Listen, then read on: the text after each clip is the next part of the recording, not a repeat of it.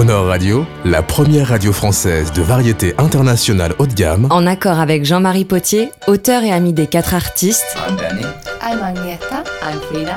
And I'm Dylan. We're ABBA. vous présente la grande aventure du groupe ABBA. le groupe de variété internationale le plus populaire au monde avec Elvis Presley, Michael Jackson et les Beatles. ABBA is on the air, ladies and gentlemen, on Crooner Radio.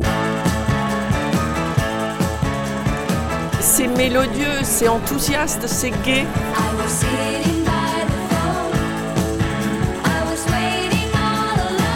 Ring Ring est le premier succès du groupe ABBA en Suède tout d'abord, puis en Europe. C'est ce titre que le producteur du groupe, Stig Anderson, présente au concours de l'Eurovision en 1973.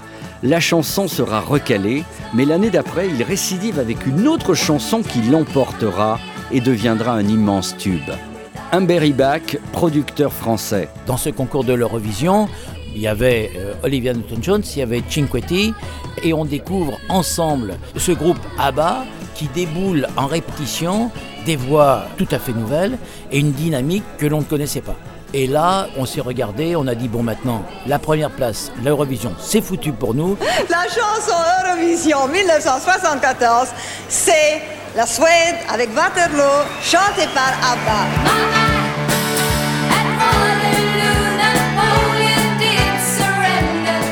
À Brighton, en Angleterre, pour ce concours Eurovision 1974, c'est l'effervescence. Et les premières télévisions couleurs s'en souviennent encore. Stig Anderson, le producteur, sûr de son coup, a déjà mis en place le 45 tours dans les bacs de la plupart des pays d'Europe. Pour les quatre chanteurs du groupe, c'est l'euphorie. Björn Ulvaeus, le chanteur blond, se souvient de ce grand moment. My costume was so tight Mon costume that I était trop étroit et je ne pouvais pas m'asseoir avec. terrible. C'était And I terrible. Et je not, m'en voulais de ne pas avoir fait attention à ma ligne avant de venir à l'Eurovision. Je me souviens I très bien de ce moment de solitude. Et après, bien And sûr, j'ai after, fait of le course, I régime que vous the imaginez. Je me you disais alors, imagine. tu vas te présenter au monde entier dans cet to the état. world in this state? Oublie.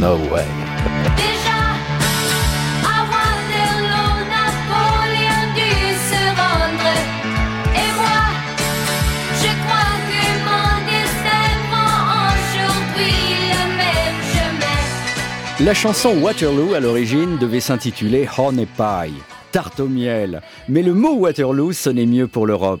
C'est après avoir enregistré une émission pour une télévision allemande que le groupe rentre enfin au pays, dans la petite île de Vixo, dans l'archipel de Stockholm, au calme, en famille, pour se retrouver auprès du bébé d'Agneta, une petite Linda tout juste âgée de quelques mois.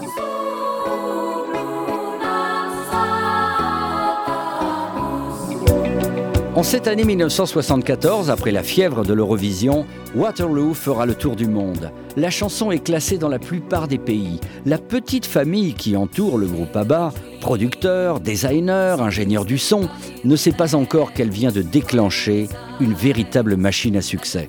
Stig Anderson, ami et producteur du groupe ABBA. ABBA was not uh, invented. ABBA n'a pas été inventé.